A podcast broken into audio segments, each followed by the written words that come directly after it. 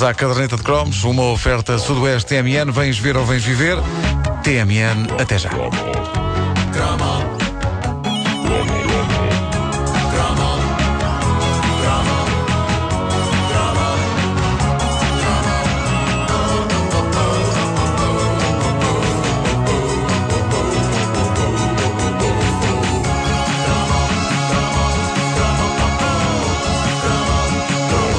Parte importantíssima da formação de um jovem nos anos 80 estava nas salas de cinema e chamava-se Porkies. É pá, que maravilha. Finalmente este Isto cromo, é o pá. meu- o meu som para cromo doirado. É o teu som de cromo É- doirado. é- O cromo doirado era uma coisa assim, assim como uma harpa.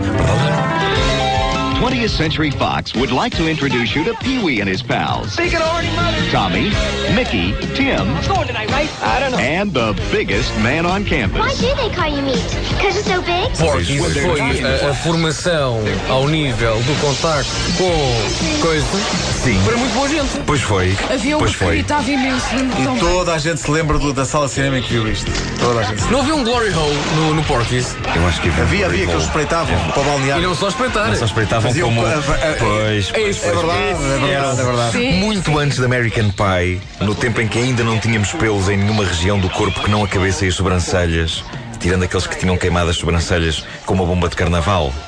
Porky's era o filme que fazia de nós, não vou dizer uns homens, porque aquilo era muito básico e infantil, mas fazia de nós uns porcos. E um rapaz. alguma informação. Sim.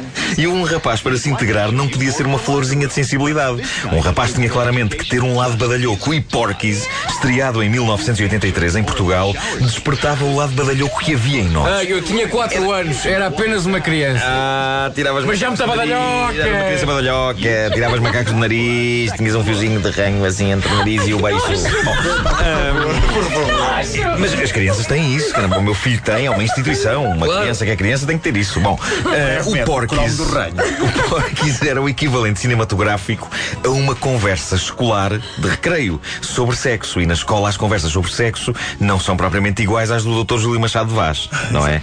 Porky's tornou-se uma mania numa altura em que, apesar da famosa classificação etária da altura, interdito a maiores de 18, o controle de entradas numa sala de cinema era, vamos dizê-lo, algo improvisado. Não é? A verdade é que em 1983, até o Vasco, que tinha. Tinhas quanto? Quatro? Quatro? anos? Quatro. Podias ter Eu entrado. vi, né? eu vi depois. eu vi Ah, não, depois. Eu tenho 18 anos! Não foste ao cinema ver. Não, não. Tenho 18 anos. A verdade é que em 1983, miúdos de 12 anos discutiam animadamente o conteúdo dessa clássica comédia sexual e não era por terem sacado o filme de algum lado, porque nós não tínhamos de onde sacar o que quer que fosse, mas sim porque na véspera tínhamos ido vê-lo ao cinema. Porky's era, no fundo, o equivalente cinematográfico de um popular single da altura dos táxi, que era A Queda dos Anjos, também conhecido como Eu Vou à Rosette. Tanto uma obra como a outra são histórias de adolescentes desesperados por perder a virgindade e os pinkers de loucura a que as hormonas desvairadas conduzem. O Porky's passava-se nos anos 50, mas bateu com uma força desmesurada entre os adolescentes dos anos 80, fossem eles americanos ou portugueses. Toda a gente se revia na tensão sexual daqueles rapazes. Pee-wee, o moço obcecado com o tamanho do seu pênis e que todas as manhãs o media, tal como eu, no fundo, ainda hoje. Só para ver como é que está. Só para ver como é que está. Claro, claro. E havia ainda Tommy, Mickey, Brian, Tim e Meat, que se chamava assim, Meat, carne. carne, carne devido, lá está, tamanho em vulgar do seu, eh, vá, apêndice.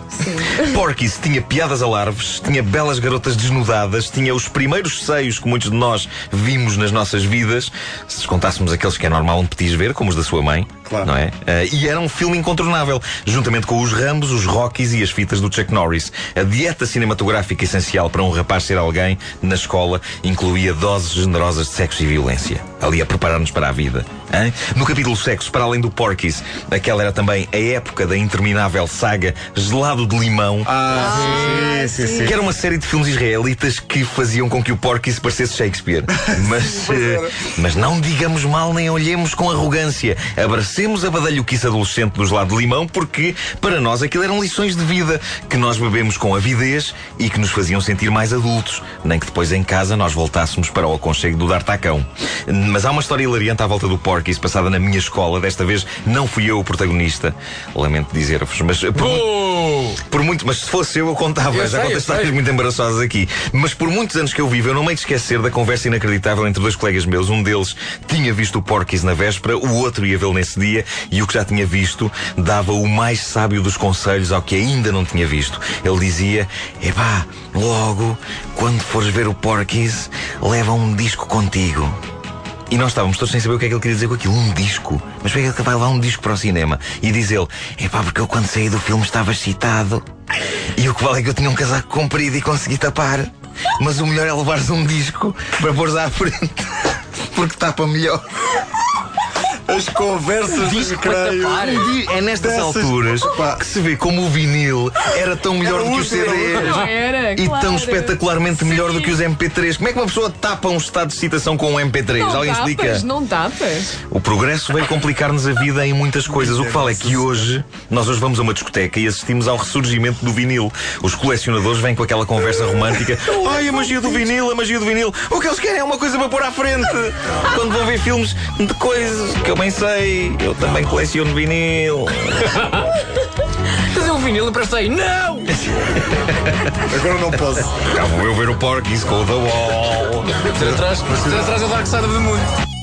A caderneta de cromos é uma oferta Sudoeste TMN. Vens ver ou vens viver.